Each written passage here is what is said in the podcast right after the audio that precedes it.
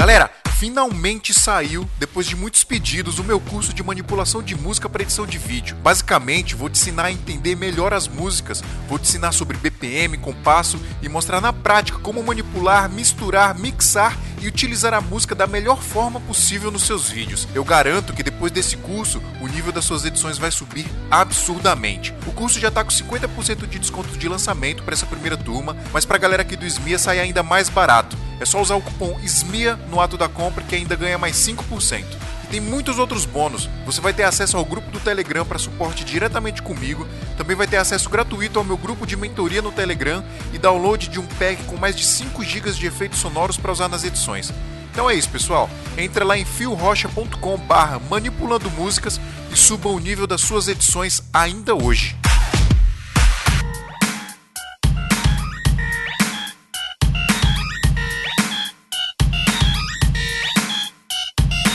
Salve, salve, seguidores da nossa querida Santinha! Bem-vindos a mais um episódio do Santa Mãe do Iso Alto. Eu sou o Fih Rocha e aqui a gente fala de audiovisual. Então, pessoal, hoje a gente vai falar de um assunto que tá na minha cabeça, na minha cachola aqui. Eu tomo banho pensando nisso, trabalho pensando nisso, eu dirijo pensando nisso, que é o seguinte: será que a gente precisa se especializar em tudo no audiovisual? E o que, que eu quero dizer com isso? Eu vou dizer, depois de apresentar a galera que tá aqui comigo, e eu estou com Alexander Black Mountain. Sou Joe. E aí? Alexandre Montenegro, mais uma vez aqui. É um prazer estar com esses nomes fantásticos. Do audiovisual. Pedro Axer. Peter X, famoso Pedro Machado. Thiago. Thiago Just Dredd. Tô aí e o pós-pandemia vai ser igual ao reboot da Marvel. Caramba, como você fica pensando nessas paradas pra entrar no, no episódio, velho? deixa, eu, deixa, eu, deixa eu falar uma parada pra vocês. O Thanos, ele foi tão bem sucedido no plano dele que transcendeu pra vida real, velho. É, atravessar a quarta parede. Isso é maldade. O cara é zica. A gente vai ser lixado. É. Finge que vocês não ouviram isso que eu falei, pessoal. Mas, pô. Não instalo. E toda vida que eu lembro disso aí do, do Thanos, eu lembro que o Phil saiu no, no Vingadores passando mal. Que eu achando que ele tinha sido também sido. Foi, cara. Estu- Mas foi no ido embora primeiro, no estalo. primeiro Vingadores, né? Mas foi Enfim, primeiro. pessoal. Bota um barulho aí de fita rebobinada. Porque precisamos continuar aqui. Eu apresentei todo mundo já? Apresentei, né? Só o Pedro que não falou nada. Fala aí, Pedro. Foi. Vocês estavam falando muito aí, não deu pra eu falar nada. Tá bom, tudo bem. E, ô Pedro, o parabéns pra Duda Lopes que deixou sua, sua casa muito bonita, viu? Manda um Obrigado, cara. parabéns, Duda Lopes. Pra quem não sabe, é Duda Lopes, que é a mulher do Pedro Machado. E ela é uma das melhores diretoras de arte do Brasil. E ela dirigiu artisticamente a casa do Pedro, por isso que ela tá bonita. Foi, foi um esforço conjunto. Foi um esforço conjunto. É, ela Mérito não não é tudo Pedro, dela, não. Pedro, Não, negativo, Negativo, é tudo dela. Pedro, Mérito todo seu, Duda. Bom, vamos pegar sua casa antes da, da Duda e depois da Duda. Tem foto, pior que tem foto. E Adriano Fortin. É eu. É você, Adriano Fortin. Então, pessoal, o que eu quero dizer com isso aqui desse negócio de preciso me especializar em tudo? É o seguinte, às vezes a gente fica pensando em aprender, fica querendo aprender tudo, que ser especialista em tudo, e não é, será que a gente precisa disso? Iremos responder isso, mas primeiro. Vamos lá, galera. Se você precisa comprar equipamento com melhor preço, melhor prazo, melhor atendimento, você já sabe que é só ir lá na Brasil Box, a melhor loja para você comprar equipamentos de audiovisual e fotografia. Tem tudo que você precisa lá. E se não tiver, é só você encomendar pro Marcão, que ele manda lá para você o orçamento, manda prazo, tudo bonitinho, como você vai receber o produto. E é só aprovar o orçamento que você vai receber aí. Lembrando que, apesar de tudo que tá acontecendo, uma das coisas que tá funcionando a todo vapor são as entregas, as importações etc. Então a galera tá trabalhando muito e a gente normalmente não tá tendo atraso com as entregas dos produtos, então você pode comprar de boa o seu produto lá na Brasil Box, você vai receber bonitinho, com aquele prazo campeão que eles sempre tiveram, certo? E tem outra coisa muito legal também, dá pra você parcelar até 12 vezes sem juros lá na Brasil Box, é só você escolher o produto, colocar lá que quer fazer em 12 vezes e parcelar no cartão bonitinho, tudo certinho, você vai receber aí na sua casa ou no seu escritório, onde você quiser. E se você tiver a grana pra pagar à vista e quiser um desconto, é só entrar em contato e negociar que você também consegue aquele descontão top para pagamento à vista, certo? Então, quer comprar equipamento com melhor preço, o melhor prazo e o melhor atendimento, já sabe, é só ir lá em brasilboxconz.com.br. Galera, a gente fala de todo episódio aqui da AV Makers, então você já sabe que é a maior e melhor escola para você aprender online coisas sobre audiovisual e fotografia. São mais de 100 cursos lá para você aprender ou aprimorar o seu conhecimento em algum campo aí. Inclusive, esse episódio a gente vai falar muito disso, aprendizado aí do que a gente precisa ou não se especializar. E se você quer se especializar ou aprimorar em alguma área, não tem lugar melhor para você fazer isso do que na AV Makers, hein? Eu, inclusive, fiz o curso de DaVinci Resolve de Color Grade com o Bruno Baltarejo e, cara, eu indico para todo mundo que é um curso muito, muito, muito completo para você aprender todas as técnicas de Color Grade e ainda mais aprender a manipular ainda melhor o DaVinci. Exatamente. E aquela didática monstra master do Baltarejo? Não tem como não aprender, né, Adriano? Aquela voz sutil, suave, no seu ouvidinho.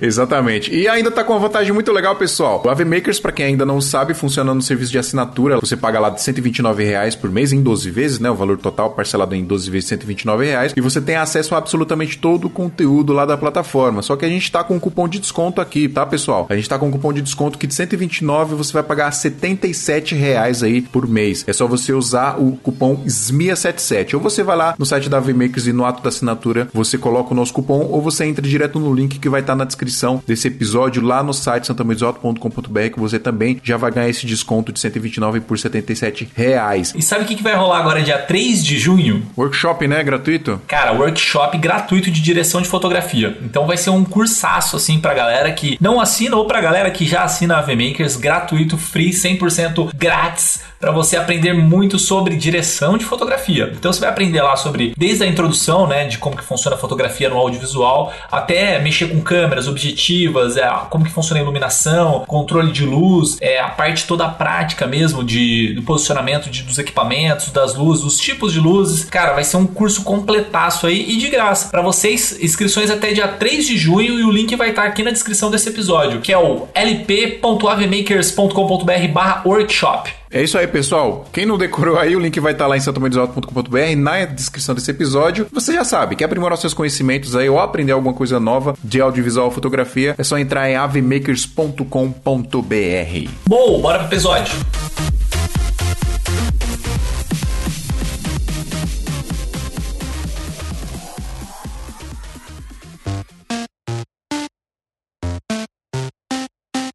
Aí, pessoal, será que a gente precisa aprender tudo? Será que nós precisamos ser especialistas em tudo no audiovisual? Por exemplo, tem muita gente que é muito bolada com correção de cor, com color grade e tal, e quer fazer curso de color grade, não sei o que, de ser o super mega master na colorimetria e tal.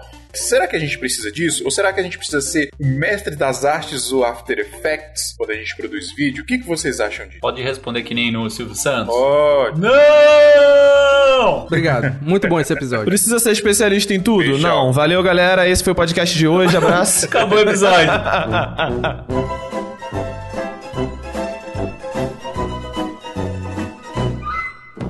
Esse lance de, de querer fazer tudo, abraçar tudo, de querer né, abraçar o mundo com as pernas, eu acho que pra, pra gente, né, colocando no nosso universo de videomaker, ele veio justamente pela por essa demanda, né, cara? Que acho que a gente já falou, vocês já falaram em, outros episódios também, dessa demanda que surgiu, né, com, com tudo, né, com internet, com rede social, porque antigamente produzir um vídeo era uma coisa muito mais burocrática. Então, tipo, tem, tinha produtora que recebia, sei lá, um orçamento pra fazer um vídeo e quando via, ah, 50 mil, cara, não vou me dar o trabalho de fazer, produzir um vídeo aqui pra essa empresa por 50 mil, se eu tenho uma empresa que me paga 100 mil para produzir um, um VT de 30 segundos que vai passar duas vezes na programação de uma TV. Então, tem esses, né, esses projetos menores, né? E aí hoje a gente tem vários níveis, tem gente que produz vídeo com a 100 reais, 500 reais, mil reais, 10 mil reais. Então se formou esses outros, esse outro nicho que essas produtoras maiores acabaram deixando um pouco de lado. E aí surgiu esse cara, né? Que é o videomaker, que já foi muitas vezes. Videomaker, o filmmaker, que é tudo, né? Inclusive tem até aquele, né, no, até vocês já mencionaram uma vez, aquele gifzinho do iceberg, que era do que o videomaker mais faz. famoso do audiovisual que foi você que criou, né? Já vi esse GIF rodando que eu, eu fiz uma vez e já vi rodando e acho muito legal nessa internet aí de meu Deus, que é o que o videomaker faz e embaixo tem todas, né, o iceberg, que é tudo aquilo. E tem muita gente que acha legal, tem, tem muita gente que, que abomina isso, que fala que o videomaker videomaker é, desgraçou, vamos ser, né? Desgraçou o audiovisual. Estragou o mercado. Estragou o mercado. Prostituiu o mercado. De um jeito ou de outro, né? Acabou deixando aquele cliente, pelo menos ali o, o menor, aquele pequeno empresário que tem uma loja, alguma coisa assim, mal acostumado, né? Porque aí tem um cara que resolve tudo. Vai lá, dá a ideia, faz a sugestão, faz o roteiro, faz a produção, dá um jeito de do negócio acontecer da melhor forma possível o que acaba barateando o custo da produção de um vídeo, que antigamente, né, tinha aquela, aquela toda aquela burocracia de o vídeo tem que ah, ir para Ancine, e agora muitas vezes a gente faz um vídeo, muito, muito dos vídeos que eu produzo hoje não vão para televisão. Eu acho que 90% do que é produzido hoje. Mu muito pouco, e ainda é mais agora internet, em, né? é, é internet, né, cara? Então. Acho que muito, muito por isso. Teve até uma época que a Ancine tava querendo, né, entrar no, na internet, tava querendo, né, regularizar Regulariz, né, a situação. Regularizar entre aspas. Se meter né? onde não deve. É. regularizar. Regularizar entre aspas, né? Queria burocratizar mais a vida da internet, mas não sei até que ponto vai isso aí. É, cara, era muito burocrático. Você tinha que produzir, né? Aquela equipe toda, tinha que submeter a obra na Ancine, tinha que fazer a claquete, tinha que mandar o VT 10 vezes pra Globo e voltava 10 vezes porque você esqueceu de mandar com uma faixa de áudio lá dobrada. Era um, uma coisa muito mais complexa. Era. XDCAM, cara. XDCAM, meu Deus. E aí você tem que pagar uma licença para exportar nesse formato. Não, né? mas vocês estão reclamando, reclamando do passado, vocês não estão falando. Ó, o cara tem que se especializar ou não tem que se especializar? É, Ale, isso é legal que você tá falando, inclusive tá na minha pauta aqui, mas tá lá no final. Mas você já puxou aí, acho que a gente pode seguir do jeito que tá, porque assim, tem mesmo essa, essa, essa rixa, né, vamos dizer assim, não é exatamente uma rixa, mas tem esse essa meio que competição do filmmaker guerrilha versus o filmmaker tradicional, entre aspas, né? Quando eu digo tradicional, é o cara que trabalha nesse sistema de equipe mesmo, né? Lá você tem é. lá no set o diretor de fotografia, você tem o diretor geral, você tem o diretor de arte, figurinistas, é, depois vai para um editor, e aí depois vai para um colorista. Então tem todo esse processo hierárquico que, que isso funciona muito bem para o tipo de produção que demanda isso, mas 90% hoje do mercado que funciona de produção de vídeo no Brasil Brasil, principalmente, é nesse esquema guerrilha que a gente tá falando aí, né? É do cara que precisa saber fazer um pouquinho de cada coisa, né?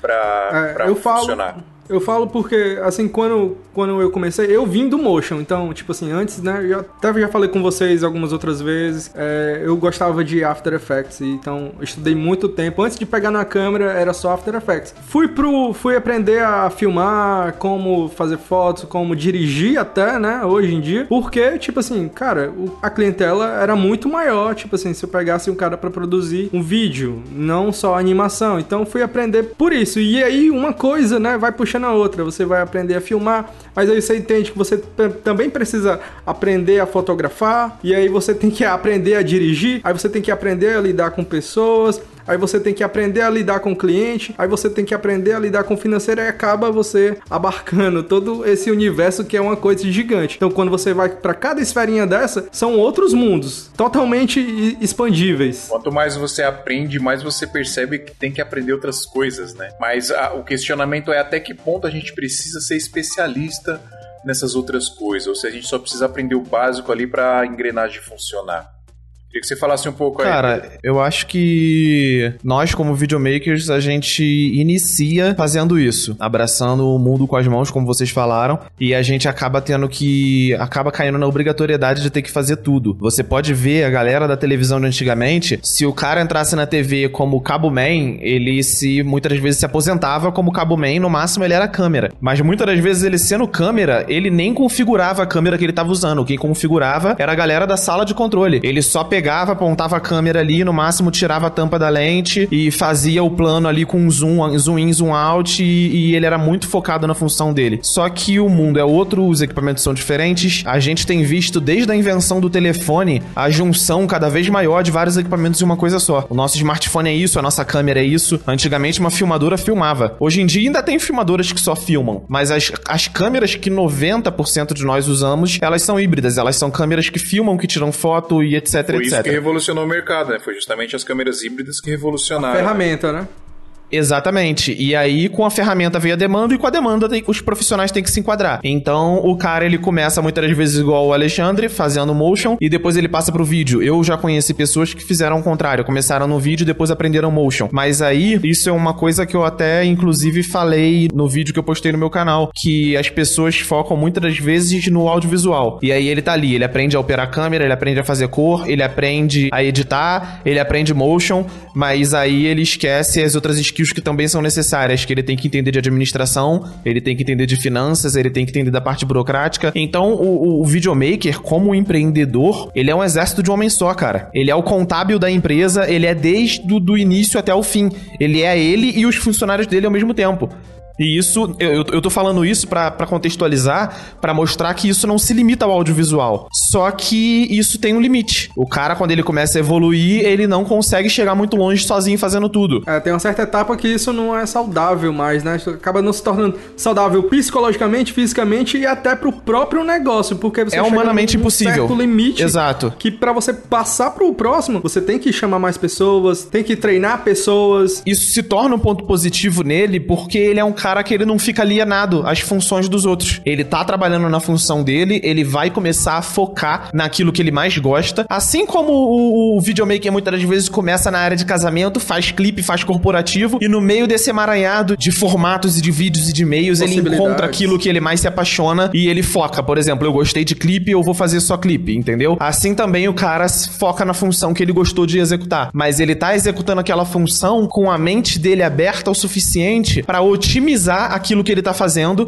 para a pessoa da próxima etapa conseguir pegar o trabalho dele e dar continuidade ao processo com mais facilidade. Então, você não precisa se especializar em tudo, mas eu acho que o início de tudo é você aprender um pouquinho de cada coisa, até mesmo para experimentar e saber o que é que você realmente gosta. Tem até uma, uma parada que, quando eu era moleque, todo, acho que todo moleque que estuda questiona, né? Por que, que eu tô aprendendo geografia? Por que, que eu tô aprendendo história? Por que, que eu tô aprendendo sei lá, a fórmula de Bhaskara. Porque eu tava aprendendo os catetas... Não, a fórmula de Bhaskara é inútil. Mas por quê? Por... O, cara, o cara tá falando disso falando de um computador, né? É, agora... É, é só equação matemática. o, o esquema do, disso, acho que a função da escola nesse sentido é justamente mostrar todas as possibilidades, porque se você não aprende matemática na escola, que talvez você nunca vá usar na, no resto da sua vida, aquela matemática avançada que a gente aprende, provavelmente aquele um aluno daquela uma escola não, não ia se apaixonar e não ia virar um grande matemático, tá ligado? E acho que isso que você falou aí é, funciona, acho que seria a mesma dinâmica, né, no, no audiovisual. Sim. Você tem que, você ah, tem que... É que é complicado você falar de, de pedagogismo com, analisando o nosso mercado, né? Porque, não sei, eu, eu sou muito contra o sistema é, atual de escolas que a gente tem, né? Porque é um sistema militar, basicamente. O, o, professor senta na frente, Sim. ele joga Fordista. a matéria para os alunos que estão. É a mesma coisa atrás, de anos é, atrás, né? exato, sabe? Tirando essa questão de você obrigar a ter matérias específicas e tal. Assim, existem outros sistemas que são muito mais legais. Por exemplo, tem um sistema que a criança, basicamente, ela estuda o que ela se interessa. Então, o, o incentivo do professor não é jogar matéria, é criar coisas para incentivar ela a se interessar a coisas diferentes, entendeu? Então, assim, é, é só para fazer um paralelo, assim, eu, eu, não gosto muito desse tipo de comparação, porque, assim, no nosso mercado existem do, dois tipos de pessoas, tá? Existem os gestores e existem os técnicos.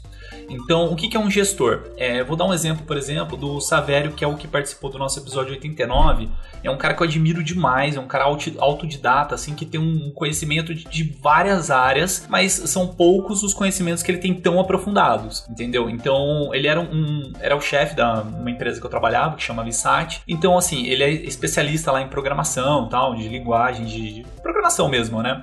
Deve ter lá uma linguagem específica que ele faz, mas ele entendia todas as áreas da empresa, seja a produtora, é, a parte de streaming, a parte de que fazia motion, a parte que fazia contatos diretos com o governo, né? Então, assim, é, o comercial, né, por exemplo, ele, ele tinha um pouco de noção de cada uma das coisas, mas cada um dos seus setores tinha os seus técnicos específicos para fazer atuar naquelas funções. Para você chegar num, num, ponto desse tamanho, você tá, tá, falando de uma empresa já mais consolidada, né? Mas vamos pensar num caso tipo videomaker raiz que nem a gente gente, que tem que, sei lá, fazer o seu corre, tem que correr atrás do cliente e tal. Ainda existem os dois perfis. Por exemplo, hoje eu, eu tenho alguns clientes que eu tenho que fazer mesmo esse contato, eu tenho que fazer meu próprio marketing, eu tenho que entregar o trabalho, eu tenho que gravar, tenho que editar, eu tenho que fazer bastante coisa aí no meio. Porém, também existem os videomakers que são os caras que só fazem edição. Então você passa uma edição pro cara, o cara te entrega a edição pronto. Ou um 3D. Você passa um 3D pro cara, seja um freelancer, seja um funcionário. Por exemplo, o Beijo, ele falou bastante disso no episódio 91, eu acho que ele falou assim que o motion é uma área que dá muita um retorno financeiro bem grande, né?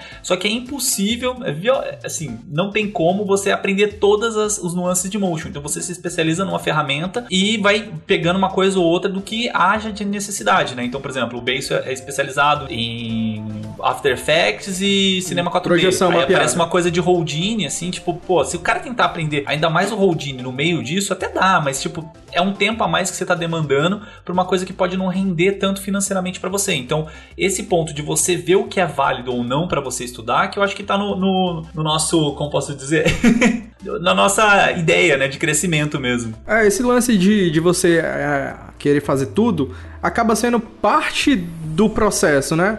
Da, da, da, formação profissional de, de cada videomaker, de cada profissional do audiovisual. Porque você vai meio que por eliminação. Então, claro que existe, ah, que muitas vezes o cara já começa querendo, não, eu quero fazer after movie, eu gosto de, de fazer vídeo de balada, de, de vídeo de festa, de evento. Mas muitas vezes o cara começa, como isso ocorre também em outras profissões, o cara não sabe exatamente o que ele, o que ele quer. Então ele vai pela eliminação, né? Então o cara no início ali pode fazer casamento, como o Pedro falou, pode fazer pouco de tudo, publicidade, clipe. E aí, com essa experiência, ele vai ter noção do que, que realmente ele gosta e onde que ele vai investir de verdade o, o tempo dele. Não, mas é um caminhar é, padrão, né? Tipo, eu comecei, por exemplo, em casamento, hoje eu faço mais corporativo. Por quê? Durante essa jornada, assim, apareceu um corporativo que eu acabei gostando e tal. Mas as coisas, os skills que eu aprendi no casamento, eu não perco no corporativo. Por exemplo, é, dominar um stead ou, sei lá, fazer smooth Dirigir, transition. né? Também. É, dirigir. dirigir, por exemplo, entendeu? Então são coisas que vão é, agregando pro meu trabalho né? Mas aí você pensa assim, quando você é, fala em se especializar em diversas áreas, que eu acho que tá o problema. Tipo, eu quero ser especialista em color grading, quero ser especialista em, sei lá, 3D, quero ser espe especialista em motion. Aí que eu acho que é o problema, porque assim, o nosso tempo é, é, é muito escasso para você querer ser especialista em tudo, né? Exatamente, então... que não é, não é uma coisa sustentável a longo prazo, né? E é isso aí que é o, o, o problema da questão. Eu tenho um contraponto em relação a isso. Por exemplo, eu acho que não é tão saudável assim o cara tentar se especializar em diversas diversas coisas simultaneamente. Agora, principalmente voltado para nossa área, vou usar o exemplo do color grading que vocês falaram. O cara, depois que ele aprende, que ele se aprofunda, que ele se especializa em color grading, o máximo que ele vai ter que fazer é ficar todo ano de olho nas atualizações dos softwares e nas novidades que eles estão trazendo. Mas o color, o cara sempre vai saber fazer. Então chega um ponto em que o cara já começa a se aprofundar em outras áreas porque aquilo ali ele já domina. Não é uma coisa que tem um, um, um aprendizado infinito, um poço sem fundo chega um ponto em que o cara já consegue Mas fazer o cara aquilo, tem que ter sabe? uma base, né? Tem, tem, tem formas Mas de ele tem que ter uma base. entendeu? Mas não que daqui a cinco anos ele vai ter que continuar estudando tudo loucamente. Ele já vai estar especializado naquilo, já vai estar fazendo com facilidade e vai poder partir para outro, pra outro tipo de conhecimento. Mas depois de um tempo, de muitos anos praticando. Você não acha que a demanda dele vai se ajustar ao, ao que ele tá tentando se especializar? Eu digo no seguinte sentido. Eu, por exemplo, se eu pudesse, cara, eu só dirigia e fazia um pouco de direção de fotografia ali. Mas é, eu nem, sei lá, seria especialista em direção de fotografia. Seria, meu sonho é ser diretor de, de cena, ser diretor da parada, diretor geral da parada. E aí, eu paro um tempo ali e eu quero aprender color grading. Eu quero ficar pica na, na cor, fazer umas cor top, não sei o quê. Vai chegar um momento da minha carreira que eu não vou ter tempo de fazer a cor. Porque quando você escolhe uma, uma vertente para você se especializar, para você ser o bom mesmo, o cara especialista naquilo, a sua demanda vai começar, vai se ajustando naquele sentido. Porque você, querendo ou não, vai focando naquilo. E aí, o cara, quando ele começa a querer ser especialista em color grading, por exemplo, a demanda de color grading dele talvez vá aumentando. E aí vai chegar uma hora que o cara vai se ver só fazendo aquilo. Porque um trampo que demanda um color grade mais técnico e mais aprimorado é um trampo que o cara vai sentar ali na ilha de edição dele e vai ficar muito tempo fazendo aquilo.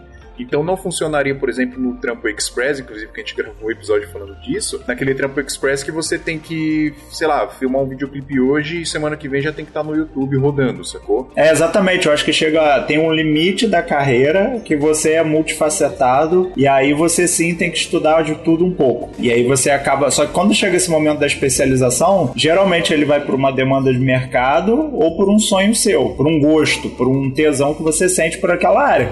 Tem gente que começa aqui e de repente daqui a pouco vai para tratamento de som, tem gente que começa aqui e vai para motion ou vice-versa. Eu acho que vai muito por essa tendência. Só que eu acho que é muito válido fazer isso que todo mundo comentou aqui, inclusive o Pedro estava falando sobre isso, sobre você ser multifacetado no começo, porque amanhã você, Phil, como diretor, vai dirigir um clipe cara, duvido que você não vai chegar na ilha de edição e dar uma olhadinha na tela do cara, sabe? Claro, vai dar, claro. E até dar uns toques, sabe? Porque por mais que o cara seja mais especialista que você, quando você tá numa função gerencial, principalmente como diretor, tu tem que ter um um olhar analítico de tudo, né? Então tu consegue olhar, tu, nem, tu não tá nem aí se o cara tá usando loot ou não. Tu só vai bater o olho e falar, pô, não, tá muito laranja. Sei lá, tá muito azul. Mas você sabe por que tá muito azul, tá muito laranja, né? Você arranhou naquela skill ali. Então, eu acho que tem um limite da carreira que você vai subindo, subindo, subindo, chega uma hora, e aí vai igual o Adriano falou, cara, daqui eu não consigo olhar mais tudo, porque eu não tenho mais tempo, eu não tenho mais braço pra fazer isso Ô, tudo. Thiago, olha, olha que bizarro. Eu tive esse insight, assim, de da gente falar desse tema, porque ontem eu tava assistindo um vídeo no YouTube do Aviões e Músicas aí, pra galera que tá desse canal. Tava vendo um vídeo lá do Aviões e Músicas que o, o Lito conta muito brevemente a biografia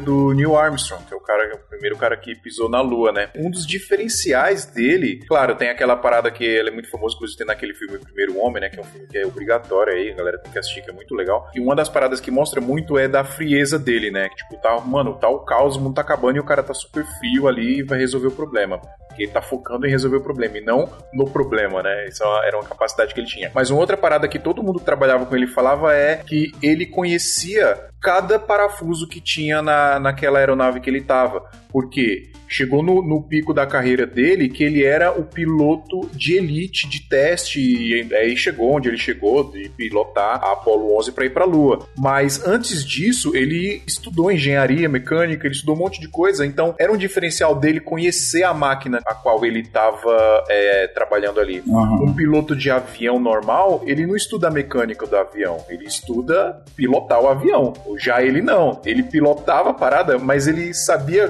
como cada parafuso daquela máquina funcionava. Por É, que, que cada coisa tava daquele jeito. Então, e eh, tinha até uma parada que é legal que conta nesse vídeo, que é, ele tinha o- a fama de pé frio, porque tudo que ele ia fazer dava problema. Todos os aviões que ele pegava pra voar dava problema. Ele era um piloto de teste, então meio que né, era uma consequência do trampo dele. Os testes que ele fazia estavam propícios a dar problema. Mas ele resolvia todos, sempre, porque ele conhecia o que ele estava fazendo e tinha a parada da frieza também. Então, caso com isso que você tá falando aí, que talvez a gente não precise ser especialista em tudo, mas a gente conhecer pelo menos um pouco de cada coisa que a gente faz, vai nos ajudar nisso que você falou. Às vezes você dirige um trampo, você consegue entender como é que ele vai ser editado. Isso vai, pode até ajudar no workflow ali com o editor, né? Falar, ó, ó, fiz isso aqui pra te ajudar nisso aqui e tal. E não simplesmente, ah, dirigir aí, se vira aí, nem sei como é que edita, faz aí do seu jeito e tal. Principalmente quando a gente sonha em ter trampos autorais, né? Que a gente quer ter controle total do trabalho, a gente tem que saber um pouquinho de cada coisa.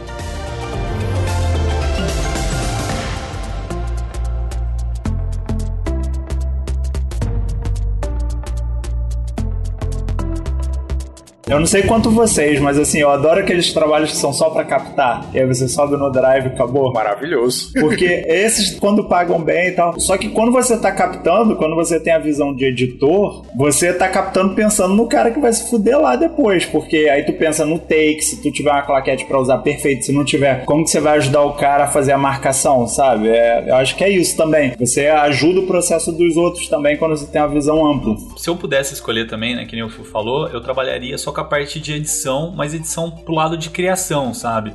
É que é difícil ser criativo na edição se a captação não foi. Então eu acabo caindo na captação, acabo Exatamente. caindo na direção e o roteiro, porque, tipo, já entra na minha cabeça na hora que eu vou editar, já tá como eu tava pretendendo desde o começo, saca? Mas se eu pudesse, eu trabalharia só nessa parte, assim, só atrás da máquina, assim, fazendo o- os projetos ficarem, tipo, super legais. Mas é que nem vocês estavam comentando aí do Neil Armstrong. Tem uns caras que são totalmente fora de curva, né? Não sei se vocês conhecem o Bruce Dixon do Iron Maiden, saca? Tipo, o cara é piloto de, de Boeing, o cara é diretor de Comercial. marketing, né? Por isso que, tipo, a- o Iron Maiden conseguiu é, arrecadar uma grana gigantesca, assim, no começo, né? Vendendo camisa, fazendo coisas assim de marketing. Porque o Bruce Dixon é formado em, em marketing, o cara é esgrimista, o cara foi chamado, tipo, pra, pra ser instrutor de um, de um time de esgrima na Olimpíada. O cara é, é roteirista, historiador, ator, é, dublador. Mano, o cara, tipo, é um monstro, saca? Mas é, é um em um milhão, assim, que, que tem esse tipo de habilidade de conseguir ser especialista em diversas áreas diferentes. O que eu acho pra mim, assim, pro, pro grande público geral, é você ter uma noção básica de diversas áreas que estão circulando é, em volta do que você entrega, né, do seu trabalho, e, e se especializar em alguma coisa ou outra pra aquilo ser um destaque pra você, pra facilitar que você consiga vender isso pra outras pessoas. Então, por exemplo, vou falar do, do Abdallas Brothers que eu usei muito de referência pra um vídeo que eu fiz esses dias. É pra fazer um vídeo de uma, uma borracharia e tal. E aí eu falei, pô, eu queria fazer um negócio, mas eu não queria fazer aquele negócio tradicional de televisão, saca? Então, Comercial, que- né? É, tipo, não queria fazer um comercial. Então vou caçar umas referências aqui. Aí achei alguns, alguns Instagrams e tal. E um dos Instagrams que, que eu gosto já, né? Que mais me chamou a atenção foi do Abdalas, que eles são, eles são especialistas em fazer assim, uns Vídeo trabalhos criativos pra, né? é, para automobilismo, seja para moto, seja para carro. E assim, a linguagem dos caras é, é uma linguagem tipo massa que eu acho legal e, e, cara, quando você vai procurar Abdala, você vai saber que ele vai trabalhar com aquele tipo de mercado. Então, os clientes daquele mercado já vão procurar ele específico por causa que ele é especialista nisso. Então, o ser especialista te traz uma diferença de mercado gigantesca. O que- O que, que vocês consideram que vocês sabem o básico? Eu sei o básico de After Effects e pra mim salva bastante, assim. Boa. Já, já agiliza, né? Muito. Pego um template. Até pra isso te ajuda, né? Sim, sim. De repente tu tem um que até te ajuda a não ser, digamos, enrolados por algum profissional, algum freela, alguma coisa assim que pergunta, quanto tempo tu me, me entrega a logomarca dessa mesa? O cara fala uma semana, aí tu vê, não, isso aí, cara. faz aí, Exatamente, dá pra fazer exatamente. esse trampo aqui em um dia, sei lá. Me ajuda muito. Evita levar esses chutes no mercado. Isso em várias outras coisas também. Não? Citei aqui o After, né? After Effects, mas leva você pra todas as outras coisas também. Eu sei o básico de fazer podcast e aí eu fico milionário fazendo podcast. Não, zoeira. Ah, mas acho que o segredo é esse esquema, né? Até a, palavra videomaker que a gente fica discutindo, é filmmaker, videomaker, pau, não sei o que. Pra mim tanto faz, o whatever. Né? No começo eu ainda era um pouco mais, mais é, como posso dizer, enfático e que filmmaker tem que trabalhar com filme, tem que tra- trabalhar com rolo de filme, porque filmmaker é cineasta e videomaker é o cara que faz de tudo, mas o filme convenceu que videomaker só existe no Brasil e... Então... Mostrar a verdade. É, tipo, se o Casey Neistat fala que ele é filmmaker, se o, o Sam Deixa o Calder cara. fala que ele é filmmaker, mano, eu também sou filmmaker, também que importa é o TED. Exatamente. Importa é o TED. Cara, eu, deixa eu falar, eu, eu considero que eu sei básico cor. Eu sei o básico da cor ali pra eu controlar uma curva, controlar uma saturaçãozinha ali, não sei o que, um hue, um saturation, né? Saber usar loot, não sei o básico, sabe? Porque tem gente que só acha que é só jogar o loot lá de qualquer jeito e já era, né? Tá feita a mágica, não é bem assim. Eu sei o básico disso. E eu sei o básico também de after. Eu consigo fazer um trampinho razoável aí de after também, mas não me considero que eu seja, eu seja um expert assim. Fala aí, Adriano, o que, que você manja do básico? Você acha que você acha, sabe? Que eu básico? manjo de básico? Cara, é, é que é difícil você falar assim, o básico, porque é o seu padrão de comparação, Seja humilde, né? seja humilde. Não, o básico, o básico é, é tipo assim, por exemplo, por que, que eu, me considero, eu considero que eu sei o básico de After Effects? Porque se, o- se o cara me mandar um trampo do B isso aqui e falar, Fio, você faz isso aqui pra mim? Eu vou falar, não, não faço. Agora, se mandar um trampo, uma animação básica de texto, um negocinho ali, um tracking e tal, pô, isso é básico, eu, isso eu sei fazer. Mas se ele se ligou no Adriano, né? Pra ele não existe básico. Exato. Isso que eu Manda falar, Adriano, ele seja fala, humilde, "Que Adriano. Porra, eu opero gimbal, faço After Effects, faço som, faço. Tudo isso ao mesmo tempo. Tudo ao mesmo tempo. Não, ah, não sei. É porque eu sou meio maluco, né? Ó, quando tá eu, eu pego pra, pra estudar alguma coisa. E aí eu, tipo, vou a fundo. Mas o, as minhas entregas, vou, vou considerar assim, que é- talvez seja mais fácil. Meus afters, vamos dizer assim, né? nu- é que eu gosto mais do Nuke, né? Mas é mesmo esquema, assim, pra você trabalhar com pose e tal. Eu acho que chega num nível. Eu vou tipo, criar um selo. Pra Vou intermédio. pedir pros nossos editores criarem um selo aqui pra gente colocar toda vez que o Adriano falar esse bagulho e vai ser assim. Adriano Desmilson. Você, mano. Não, é que eu falei de básico porque depende de como você compara, né? Então, por exemplo, pra, pra um cara que tá começando hoje, o cara vê o seu trabalho, filho, o cara vai achar você, nossa, um gênio da, da parada. Ou do- seja, do o trabalho dele nem é tão bom assim, né? Que tu tá querendo falar. Exatamente.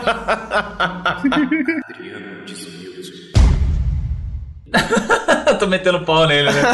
Não, mas aí você, tipo, mostra pra um cara que tá, sei lá, que já trabalha com produções maiores, um trabalho nosso mesmo, qualquer um que seja que. é, o, cara o cara pode achar, tipo, algumas falhas que, tipo, pra ele, assim, é simples e, tipo, pra, sei lá, por mais que tenha desculpas de, ah, pô, não tinha orçamento, não tinha não sei o quê, o cara ele pode achar que seja uma falha. Então é difícil você considerar um nível baseando que existe, tipo, dois níveis diferentes de galera. Por exemplo, se eu me comparar com o color grade do Baltarejo, eu sou o básico do básico. Agora, se eu comparo com, com a grande galera que troca ideia comigo e tal, não sei o quê, eu já sou um nível avançado. Entendeu? Tipo assim, isso que é, que é um pouco Não, eu complicado. acho que a comparação tem que ser da seguinte forma: se você faz qualquer coisa naquela área, você não é básico. Agora, se você faz só algumas coisas naquela área, você só sabe o, o intermediário para básico. Acho que isso é assim que, você tem, que a gente tem que pensar. É, por exemplo, tratamento de som, Adriano. Tu saca de tratamento, pega um áudio fudido, tu, tu resolve? Cara, tratamento de som que eu tenho noção é só o que eu corri atrás pra fazer do podcast. Você sabe o básico. Básico. É uma coisa que você manja É, então, o básico pra um podcast. Agora você fala, tipo, um tratamento de som, de foley, de, de, tipo, pô, de um cinema mesmo e tal.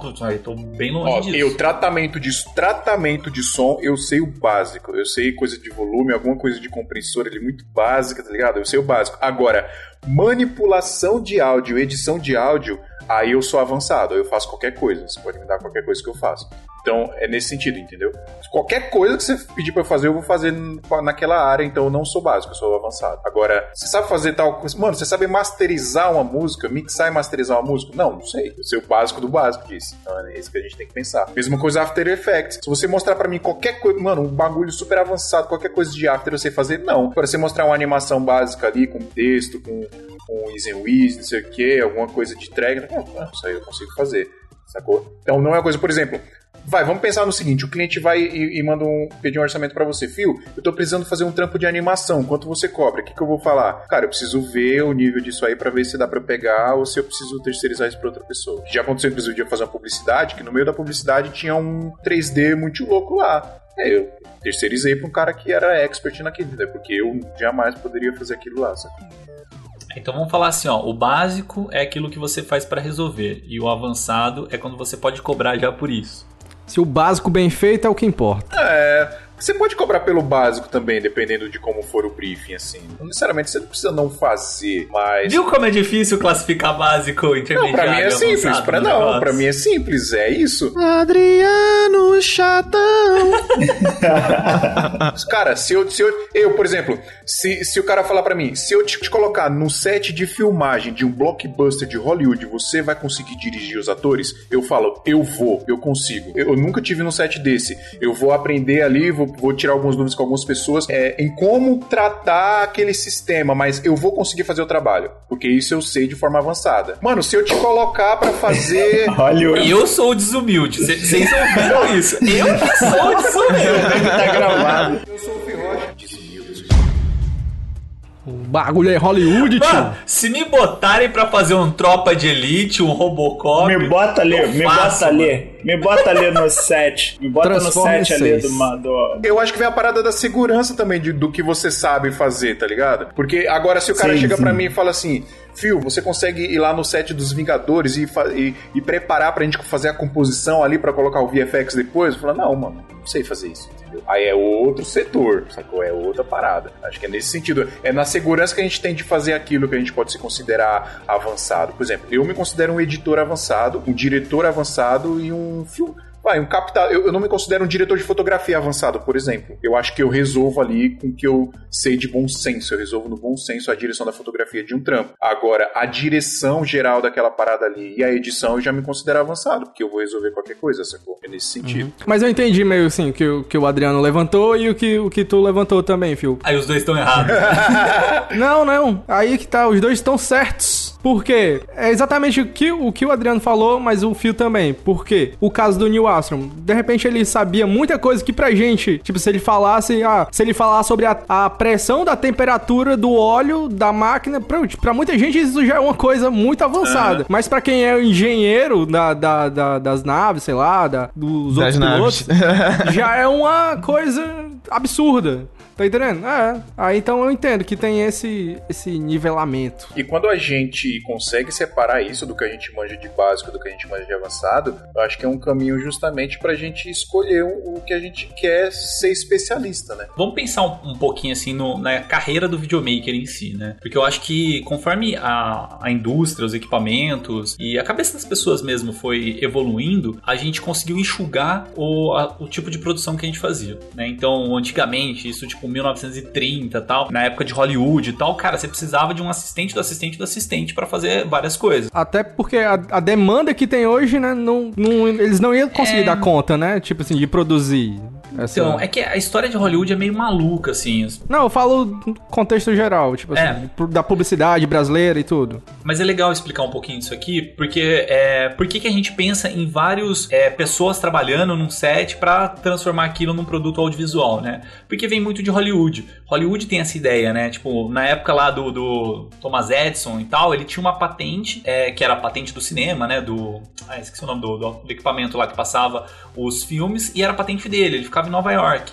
E aí os grandes estúdios, para fugir da patente dele, de ter que pagar royalties para ele, foi para Las Vegas para fazer é, Las Vegas, é Las Vegas, ah sei lá, lá em Hollywood, né? Los Angeles, lembrei. É, eles foram lá para Los Angeles para fazer o local que hoje é Hollywood, né? Então aí tiveram várias coisas lá que acabaram rolando no meio e tal. E uma das coisas que aconteceu lá foi que a mão de obra acabou tendo que ser local. Só que o, as pessoas que moravam lá não tinham conhecimento tão grande sobre é, ter que fazer coisas técnicas no, no cinema. Então, é, contrariando um pouco o cinema que estava rolando em Nova York, que um cara era muito especialista em várias áreas, é, em Hollywood, um cara ele só podia ser técnico numa coisinha simples, porque, cara, você tá pegando peão, peão literalmente, que era, era fazenda lá, era campos de plantação, tá ligado? E aí o cara ia lá para carregar a lente. Tirando que o equipamento era bem pesado na época tal, não sei o quê. E aí tinha um carinha para fazer aquilo, outro carinha para fazer aquele outro, aquele outro negócio. E aí, conforme eu acho que foi evoluindo e tal, a gente conseguiu diminuir tanto peso como um equipamento hoje faz um milhão de coisa. Por exemplo, estou usando H4N aqui como interface de áudio como gravador, como é, microfone, tipo assim, um único equipamento, né? Na época não, não, conseguia se pensar nisso. Então facilita que você transforme o mesmo cara para fazer diversas funções. É, hoje, sei lá, eu vou fazer uma publicidade, eu mesmo faço a captação de áudio, faço a captação de vídeo e edito o vídeo depois. Mas por quê? Por causa dessa facilidade, né? Hoje eu consigo levar um notebook pro, pro set para fazer um semi-day, tem uma câmera que pesa, sei lá, menos de um quilo com a lente e tem um, um gravadorzinho que eu consigo fazer ali. Então eu acho que é, essa ideia de conseguir fazer bastante coisa é, abre o leque de quantos clientes a gente consegue atender né, abrange ó, quantos tipos de trabalho que você consegue fazer, mas ao mesmo tempo te tira aquela, aquele ar de especialista naquele negócio, né? Então você pegar um técnico de áudio, um, um color grading, por exemplo, um, um sei lá, o Baltarejo que eu comentei, ele é um cara que trabalha com colorimetria de cinema. Então, tipo, quando vai rolar um, tra um, trabalho de cinema que precisa desse especialista, vai chamar ele, não vai me chamar, né? Então, eu acho que tem esses dois lados do viés eu, eu acho que dá para caminhar pros dois, né? O, o, importante é você não querer ser especialista em tudo, porque senão você fica maluco com o seu tempo, né? Que você não tem tempo para tudo.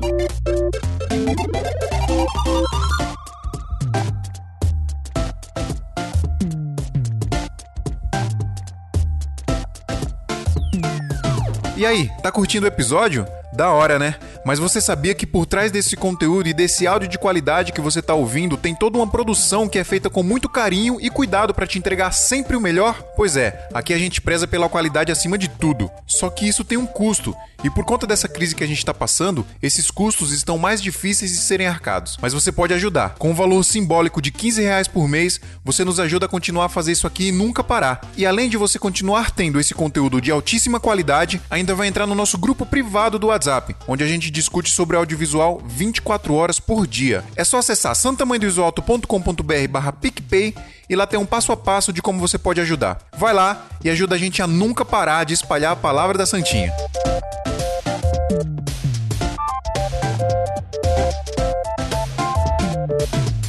Vocês gostariam de ser especialistas, se vocês já não, não forem. Vai, vamos, dizer, é, especialista barra ser o seu foco de trabalho. Eu só faço isso. É esse, eu sou isso. Ah, não, com certeza seria dirigir, né? Aliás, produzir, nem dirigir. Seria produção mesmo.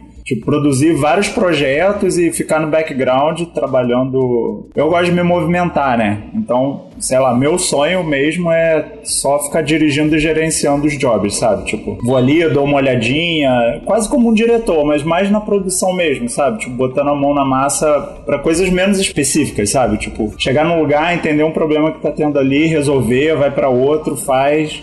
Tipo, tocar múltiplos projetos, mas sem, sem ficar lá em loco, sabe? Eu gosto muito dessa parte de produção. E aí tanto faz, pode ser clipe, pode ser a parte de institucional, todos esses trabalhos eu acho bem maneiros de produzir, de depois olhar e, e começar também a, a ter a habilidade de passar a sua visão pro próximo. Então, assim, ah, você é um bom videomaker, você, porra, tem uma puta habilidade ali com gimbal e tudo, mas agora eu consigo passar essa skill pra frente. Eu consigo chegar naquele videomaker ali e falar, cara, eu quero isso aqui, ó, com essas referências. E há um tempo atrás foi bacana porque eu consegui fazer isso com editores remotos, né? Tipo, eu tinha um, um projeto, eu passava um briefing muito, muito redondo e o vídeo ficava muito próximo com aquilo que seria a minha assinatura. E esse para mim foi o maior tesão que eu tive. Então, eu desenvolvendo essa habilidade de produtor vai ser sonho realizado. Deixa eu perguntar um negócio pra você, Tiagão. É, mas você não sofreu com, com o sintoma de ter que se desapegar de fazer aquilo? Porque assim, você sabe é, fazer o gimbal, você sabe como você quer o gimbal, você sabe qual vai ser o resultado final do gimbal que você fez. Agora, você muito. terceirizar isso, querendo ou não, muito, você tem que desapegar.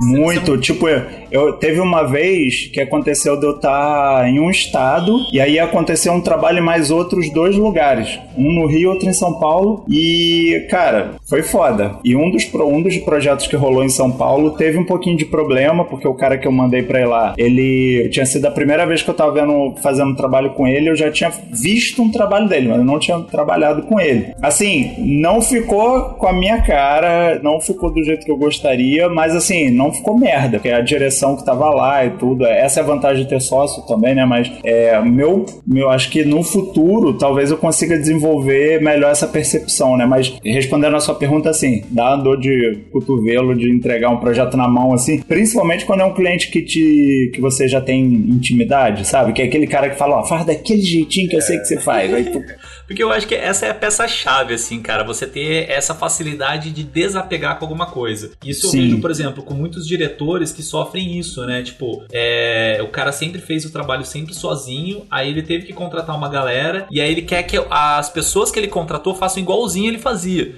É, né? Então, esse, esse, sintoma de desapegar é um negócio forte, assim. Eu, eu, falo até mesmo por mim, assim. Eu, quando eu tenho que chamar uma pessoa para fazer um trabalho que eu faço, eu fico em cima da pessoa, porque, tipo, você quer que entregue igual você, mas, tipo, você você tem que entender que são profissionais diferentes, né? São currículos, é, sei lá, cargas, é, portfólios muito diferentes e ele vai entregar é. com, com, como posso dizer, com o toque daquele profissional, né? Não vai ser igualzinho o nosso. É esse medo de você, ah, cara, o cara não vai conseguir fazer do jeitinho que eu quero. Mas às vezes o cara acaba, é, esse, sei lá, esse outro profissional trazendo alguma coisa que vai agregar, né? Sim, total. Tipo, vai melhorar a, a, a, visão do projeto ou o projeto em si. Então a gente às vezes tem esse medo realmente porque a gente quer lá. Às vezes o cliente usa, até como o Sandré falou, cara, eu quero lá do jeitinho lá que tu, tu já faz.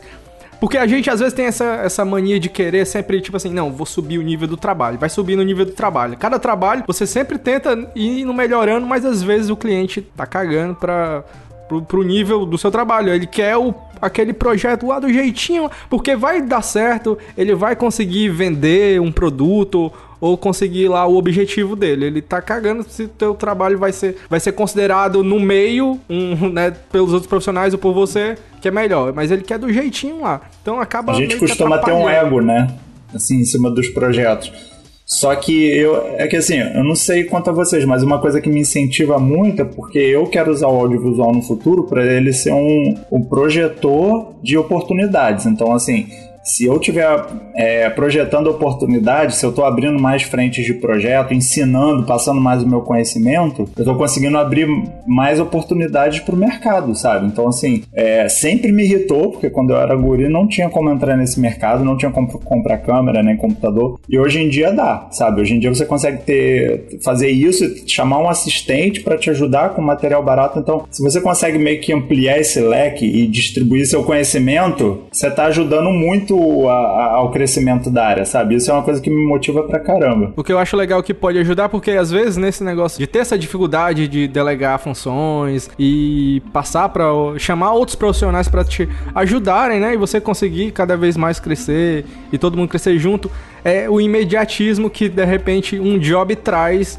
Então, o Sodré, como, como você, Sodré, eu já também já tive experiência de montar uma equipe né, relativamente grande de seis, sete filmmakers para fazer um Nossa. evento. Uhum. E be beleza, às vezes tu não conhece ali sete filmmakers que filmam exatamente como tu faz, exatamente como tu gostaria que, que fosse. E acaba chegando aqui muitas indicações e também tem os portfólios. E aí, quando o cara te manda o portfólio, ele te manda o supra-sumo do supra-sumo. Então, muitas vezes não, não dá para tu saber realmente ali o nível do cara, porque tá ali e às vezes tem essas ciladas. Você acaba.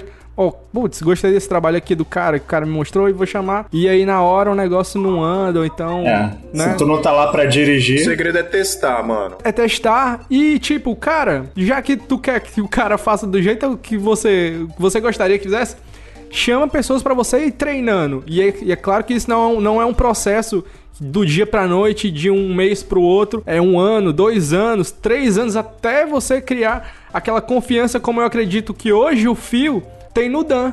Tá entendendo? Então, eu tenho certeza que se o Fio não puder ir pra um Sim. trampo, dependendo também do tipo, ele, cara, ele vai mandar, ele vai falar com o Dan, vai fechar com o Dan e vai ter confiança, não vai ficar aquela, aquela apreensão, tá entendendo? Então, isso é uma coisa que se leva tempo, então, não é coisa de um mês, então, é um ano, dois anos treinando do jeito que você gostaria, né, que, que, que trabalhassem com você tem essa questão da confiança que você falou, né? Porque é, é, tem vários aspectos aí no meio de você não conseguir fazer tudo, né? Então tem o, o aspecto que você tem que contratar freelances, que é uma coisa muito complicada que eu vejo, principalmente para quem vende o nome, né? Então, é, sei lá, se eu faço vídeo de casamento e eu sou Adriano Fortin e eu vou fazer dois casamentos no mesmo final de semana, no mesmo sábado, por exemplo, vai ter um deles que eu não vou poder estar. Então, tipo, tem a questão da, dos noivos quererem que eu esteja lá presente né? Ou mesmo acontece com produtoras às vezes. A produtora vende o nome, né, da produtora e aí o cliente vai falar: "Poxa, mas você não vai estar no meu casamento, tipo, vai estar no outro", tal.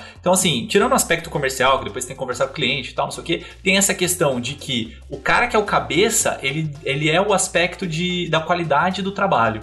Né? Então, eu, como, sei lá, Adriano Fortin, quando o cara me contrata, ele sabe qual é a qualidade que eu entrego. Então, você ter uma equipe que está na mesma qualidade que você demanda tempo, né? Que nem o Alexandre falou. Tem um, um, exemplo do Jonatas da, da Casaba que eu acho, tipo, cara, foi um, um exemplo, assim, uma das histórias que eu achei mais legal que aconteceu durante essa quarentena. Que ele falou o seguinte: que ele tem muitos freelancers que trabalham junto com ele, com casamento e tal, e também trabalham com corporativos. E os corporativos cortaram todos e tal, né? Tipo, o corporativo cancelou, cancelou. Normalmente o pagamento é daqui 60, 90 dias. Então os caras iam ficar sem renda. E aí que ele fez? Como ele já tem alguns casamentos pro final do ano e alguns que estavam no meio do ano agora, começo meio do ano, foram adiados pro final, é, ele vai ter que criar mais equipes para atender esses casamentos, né? Então o que ele fez? Como ele já tá recebendo os casamentos desde o começo, né? Porque casamento é parcelado sempre antes, né, para terminar o pagamento no dia da, do evento, né, ou pelo menos um pouco antes do evento, que senão você acaba não recebendo. É, e aí que ele fez? Como já estava recebendo, ele já está pagando o freelance desses caras, que vai acontecer ainda, ainda não aconteceu, ele já está pagando agora. Então, tipo assim, você tem que ter uma relação muito forte com seus freelancers, muito forte com a sua equipe, para ter uma confiança dessa de pagar adiantado pro cara, saca? É, tanto assim, pelo nível de entrega dele, como mesmo é, por causa de grana, né? Se o cara sumir, tá ligado? então, tipo, sei lá, São eu acho uma fatores, coisa é. muito massa isso aí. É, o, você estava falando do, às vezes o cliente ele quer o seu nome, comercialmente falando aqui, mesmo quando não sou eu que faço alguma coisa, sei lá, eu passo para o designer fazer, eu passo para o editor fazer, eu passo para o Dan fazer. É, meu nome sempre tá lá em jogo, então eu tô sempre em cima, né, monitorando a parada. E o cliente às vezes nem precisa saber que não fui eu que fiz, sabe? Eu mandei o trampo pra É ele. que ser um padrão de qualidade da sua empresa. Exatamente. Então, seu nome fica em cima. É, mas é, essa parada de testar que eu tava falando é legal porque vai chegar uma hora, mano, que o profissional que você costuma trampar, você já sabe até como passar a informação pra ele, pra ele te entregar exatamente como você quer. Tem um, um menino que faz motion pra mim às vezes, é o Caio Hello. Ele, puta, é um moleque, acho que tá com 19, 20 anos agora. Ele é monstruoso no After Effects. E é um cara que eu, qualquer coisa que eu mando pra ele, eu sei que ele vai me entregar melhor do que eu esperava, sabe? Porque eu já sei exatamente como eu quero, só mandar pra ele exatamente como é que é. Mas chegar nesse cara é difícil mesmo, assim. E esse é um dos caras, por exemplo, que eu terceirizo quando eu preciso fazer uma coisa de After mais complexa, que eu não sei fazer. Porque eu não quero ser especialista em After Effects, né? Porque isso vai me demandar muito tempo e eu não tenho esse tempo. É, e eu não é uma coisa que eu quero focar também. É, a- a- fazendo a per- respondendo a pergunta que eu fiz pro Sodré, inclusive quero que todos me respondam aí também. Já eu respondendo aqui, é uma parada que eu quero fazer, acho que eu já falei, que é, é dirigir. Quero dirigir, cara, eu quero chegar lá. Eu já consigo fazer isso em alguns projetos que tem um orçamentinho mais legal, que a Priscila, é a, a minha sócia, é a produtora Sodré. Então ela corre atrás de tudo, prepara tudo e ela só fala pra mim. Fio, tal dia, tal local, vai ter a gravação, vai ser assim, assim, assado. Fechou. Chegando lá e eu. Se fosse sempre assim, não ia ser uma Putz, cara, maravilha. maravilhoso. Então, eu, eu queria que fosse sempre assim, sabe? Eu sei que não dá, não tem como, mas eu almejo um dia ser sempre Mas um assim. dia talvez chegue. é. Exatamente. Só um ponto que eu acho bacana também falar é que, na real, nem sei se já foi mencionado, mas eu acho que é um ponto positivo que muitas das vezes a gente entrega o, o trabalho na mão de, de outro profissional achando que não vai sair tão bom porque não, não somos nós que estamos fazendo e muitas das vezes o cara enxerga as coisas por outro ponto de vista e filma de uma maneira diferente ou edita de uma maneira diferente e fica até melhor. Sim. Ou de repente mais criativo, ou de repente une a sua ideia com a ideia do outro profissional e fica um produto completamente diferente e melhor do que você faria sozinho, sabe? É, eu acho que tá no âmbito de se desapegar mesmo, né? Eu vou falar de um, de um trabalho que eu entreguei hoje para um cliente, que era tipo um, falando sobre época de coronavírus, né? Pra galera tipo ficar em casa. Tá? Era uma mensagem, fica em casa, basicamente, dessa empresa. E eu tive uma ideia, assim, de tipo colocar várias partes de jornais, é, jornal que eu falo William Bonner, é, tipo essa galera assim, falando no começo sobre o coronavírus, mas assim, tipo uma frasezinha bem rapidinha e tal, não sei o que, passava esse- essas pessoas, aí mostrava que, tipo, é, as ruas estavam vazias, aí depois mostrava o negócio da empresa, né? Tipo, um cara é, lendo um livro em casa, depois um outro tocando violão e tal. E assim, tava. Pra mim tava muito legal a edição. Aí eu passei pra ele e falou: Cara, não sei, cara, tá faltando alguma coisa. E se você só deixar em preto e branco, em vez de deixar as pessoas falando uma frase no começo, só coloca a palavra corona. Tipo, aí começa o vídeo, tipo, é, várias pessoas falando coronavírus, coronavírus, coronavírus, coronavírus. Aí, tipo, pum, já entra uma musiquinha mais emocional tal. Aí começa o vídeo. Tipo, ficou muito mais massa, assim, o vídeo, saca? Mas é, você dá esse aspecto de se desapegar, né? No caso, no meu caso, era o cliente falando, então o cliente, pra mim, ele sempre fala por cima, né? Sim. Mas se fosse um outro profissional, sei lá, um outro editor falando comigo, ou o cara que tá contratando é, o meu trabalho de edição, ele pegasse e falasse pra mim, cara, se mudar isso aí vai ficar melhor. Então esse há- hábito de desapegar também da, só, só da sua visão, né? O De colaborativo, né? outras pessoas, pô, isso aí é. é Não, isso só é uma coisa que, que geralmente é, fica melhor o seu trabalho. Se você, se você realmente. Quando você aceita o feedback e, e aplica, é muito difícil dizer, não, ficou pior. É, é muito. até, até Isso acontece até quando é feedback do próprio cliente, né? Porque, Sim. primeiro que mais do que ninguém, ele conhece o produto dele. É, é que tem alguns E clientes é, que também dão é, umas ideias é, que vocês claro, tem um pouco alguns mais firme, casos e né? casos, mas eu digo É. que geralmente fica melhor. Geralmente fica melhor. Ó, falando do meu lado aqui, é, o que, que eu, eu gostaria de me especializar, tá? É, eu gosto muito de, de edição, assim mesmo. O que eu queria mesmo fazer é só composição de vídeo, tá? Então, composição de vídeo é basicamente pegar o 3D, misturar com, com a filmagem filmada.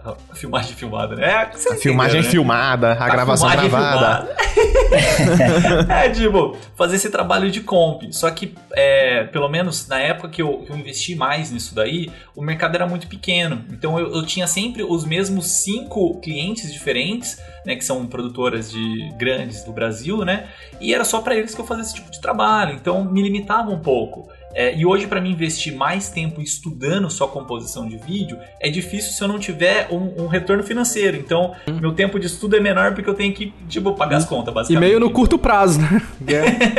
é, e aí, o que, que eu fiz? É, eu, eu, falei assim, cara, o que, que eu gosto da composição? Era basicamente da ideia de você criar e finalizar a, esse vídeo do, com o meu olhar né? Que acaba sendo isso, né? O compositor é o cara que bota o último dedo ali para fechar o trabalho. Né? Lógico, tem um diretor e tal, mas assim, resumidamente é isso. É, então eu comecei a cair na, nas ideias de fazer todo o processo de trabalho, né? Então, captar, roteirizar, editar e tal. E só que eu percebia que eu não tinha muita paciência com muito planejamento. Então eu comecei a me especializar em semi-day edit.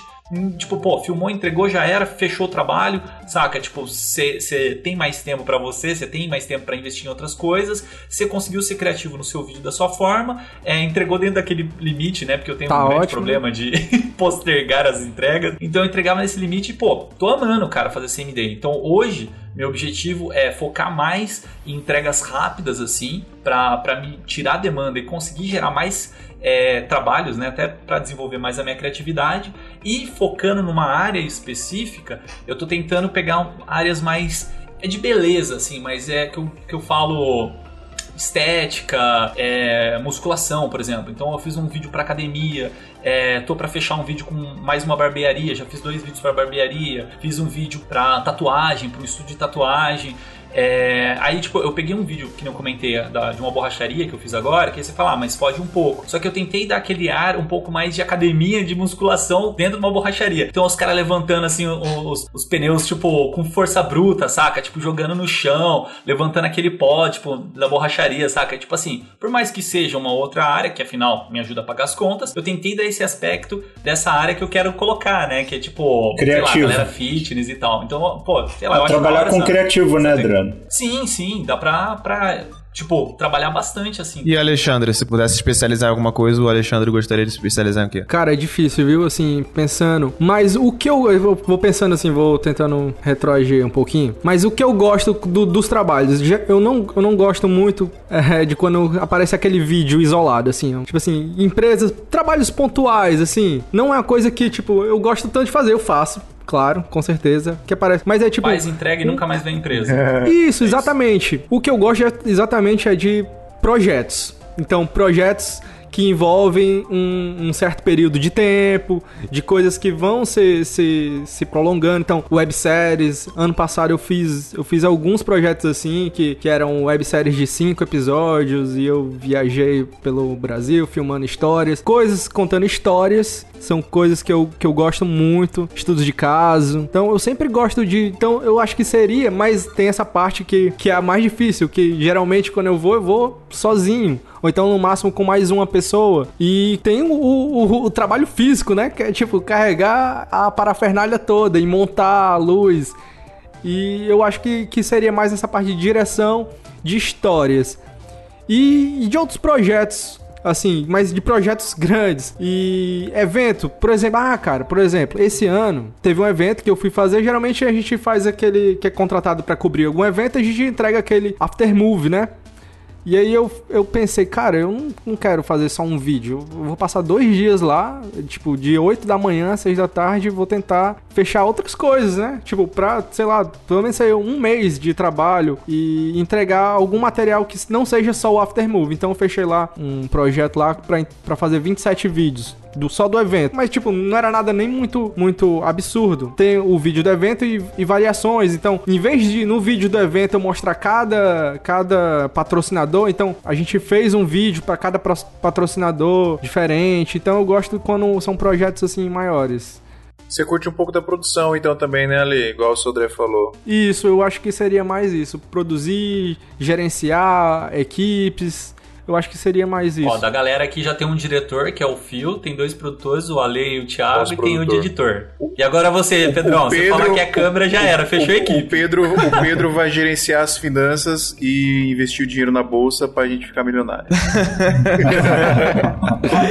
Cara, duas coisas que, que eu sou apaixonado. Uma delas eu já sou focado, que é a parte de edição. É uma coisa que eu gosto pra cacete. Mas não tanto finalização. Eu gosto mais da montagem, porque eu sinto que a montagem das cenas é, é uma forma mais bruta de contar a história, sabe? Qual plano você vai usar, o que, que você vai encaixar, onde, o ritmo que você vai utilizar, o estilo de corte. Então eu gosto muito de montagem. E se eu pudesse me especializar, eu me especializaria, focaria, né? Trabalharia só com duas áreas. Seria a parte de operação de câmera e fotografia e a parte de montagem. É, direção de fotografia é uma coisa que eu não, nunca trabalhei, nunca peguei um trampo como diretor de fotografia, mas que eu tenho bastante vontade de, de, de, de adentrar esse mercado, junto com a operação de câmera, né? Porque muitas pessoas Fotografia conhecem. fala direção. Direção É, a direção de fotografia. É, muita gente conhece o diretor de fotografia em set, mas não sabe que, que muito diretor de fotografia também tem esse- essa preferência, né? Ele gosta de montar a fotografia e operar a câmera, pra dirigir os planos e tudo mais em conjunto com o diretor. Então são as duas áreas que mais me interessam, que é a direção de fotografia barra operação de câmera e montagem. É que eu acho que também, você falou do, da direção de fotografia,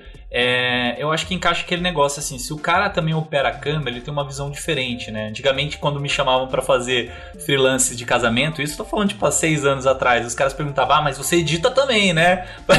Porque tinha muito cinegrafista que tipo, não editava e não tinha noção de como que ia ficar aquele negócio editado, né? Então você ter uma, uma noção de um todo, eu acho que é um, é um ponto válido pra pessoa. E tem uma outra questão que você falou aí, de da- que você gosta de fazer a montagem do filme, né? Então, Sim. o pessoal do Sala de Edição fala muito de- sobre isso aí, né? O outro podcast aí, segue aí se vocês não conhecem o Sala de Edição, ouve os caras, que é muito top. E eles falam bastante disso, que assim, é, dependendo do processo da edição do, filme, você tem um cara que é o assistente, que ele vai só decupar material, basicamente vai pegar todo o material bruto e vai ver o que, que é Sim. importante daquilo ou não, vai passar, passar pro montador, que vai pegar e vai transformar aquilo numa linha é, roteirizada, basicamente, né? Vai transformar aquilo Aham.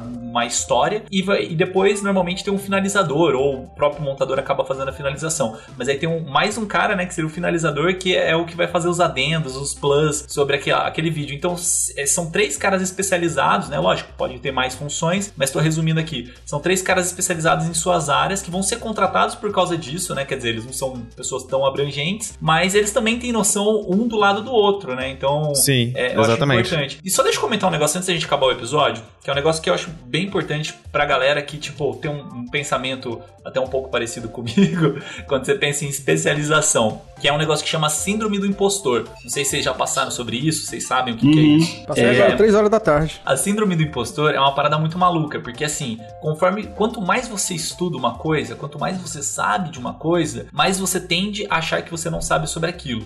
Tá, isso é comum, acontece com várias pessoas. É, então eu tenho muito disso, assim. Quanto mais eu estudo, por exemplo, cor, mais eu percebo que existem caras muito melhores do que eu. E eu fico, tipo, pensando, pô, será que eu realmente entrego uma cor legal?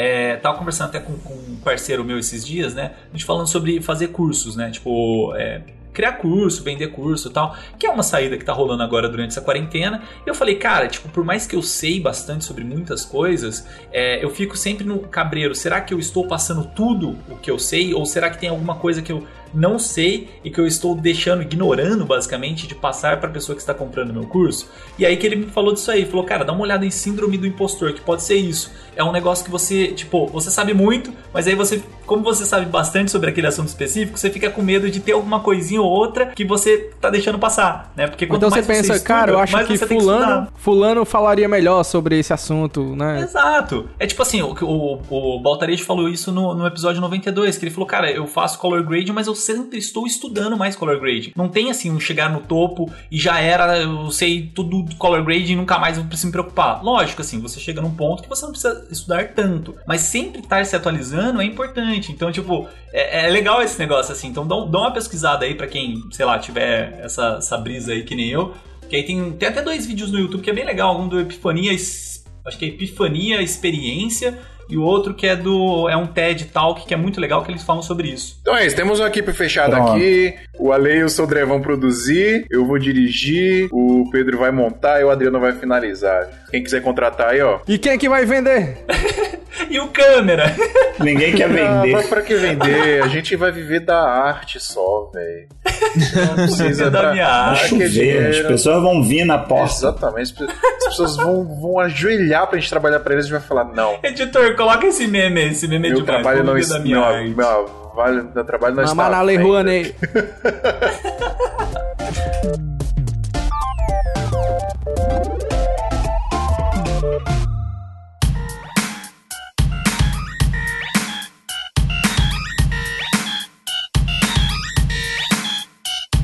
Bom, pessoal, é isso. Da hora demais o episódio. Pô, ó, rendeu mais do que eu esperava. Achei que a gente não ia conseguir render um episódio top. E, eh, na verdade, eu sempre me surpreendo aqui, viu? Porque sempre acho que não vai render, né, Adriano? Aí eh, depois a gente fica tendo que Verdade. controlar o tempo. Não, de nada, de nada, galera. Por isso que Por eu nada. amo vocês, galera. De nada. Vocês são demais. Sou humilde aqui. Olha o cara sendo desumilde aí também. Vocês estão falando aí de mim. Ah, tinha que deixar minha cagada. Mais de 90 episódios e o Fio se surpreendendo, Isso né? aí, sempre Que bom que você sempre me surpreende. Que bom que somos sempre surpreendidos. E você quer ser mais surpreendido do que eu? É só você assinar o nosso PicPay, galera. Você vai ser sempre surpreendido lá no nosso grupo do WhatsApp, lá do Santa Mãe do Visual, do grupo mais bombado do audiovisual da América Latina e América Central e América do Norte. Toda essa equipe aqui, ó. Exatamente. Todo mundo que tá aqui trocando ideia tá lá e a gente vai trocando ideia o dia todo e dando dica e tirando dúvida da, da galera. Se você quer crescer no audiovisual, acho que não tem lugar melhor lá, porque pô, o grupo do, do Santa Mãe do Alto é muito bom. E você ainda ajuda a gente a continuar o projeto aqui, porque você vai fazer assinatura lá de 15 reais por mês pra entrar no grupo. Você ajuda a gente demais, porque mais do que nunca a gente tá precisando da ajuda da galera aí pra continuar o nosso projeto humilde aqui do Santa Mãe do Iso Alto. Beleza, galera? Então é isso. Se você não sabe assinar, é só você baixar o aplicativo do PicPay aí, procurar por Santa Mãe do Iso Alto lá em pagar, ou então vai lá no santamanhodosalto.com.br, tem um passo a passo bonitinho lá ensinando mastigadinho como é que faz. E se você não está no Brasil e não consegue usar o PicPay, a gente tem muito ouvinte aí de fora do Brasil, entre em contato com a gente lá no Instagram, lá em arroba Podcast, e a gente explica direitinho como é que você faz para assinar, sendo brasileiro gringo aí em outros países, beleza? Então é isso, pessoal. Muito obrigado, Ale. Muito obrigado, Thiago Sodré. Muito obrigado, Adriano. Peraí, peraí, deixa eu falar certo agora. vai. Muito obrigado, Adriano14. Muito obrigado, Alexander Black Mountain. Muito obrigado, Thiago Just Dre. Muito obrigado, Peter X.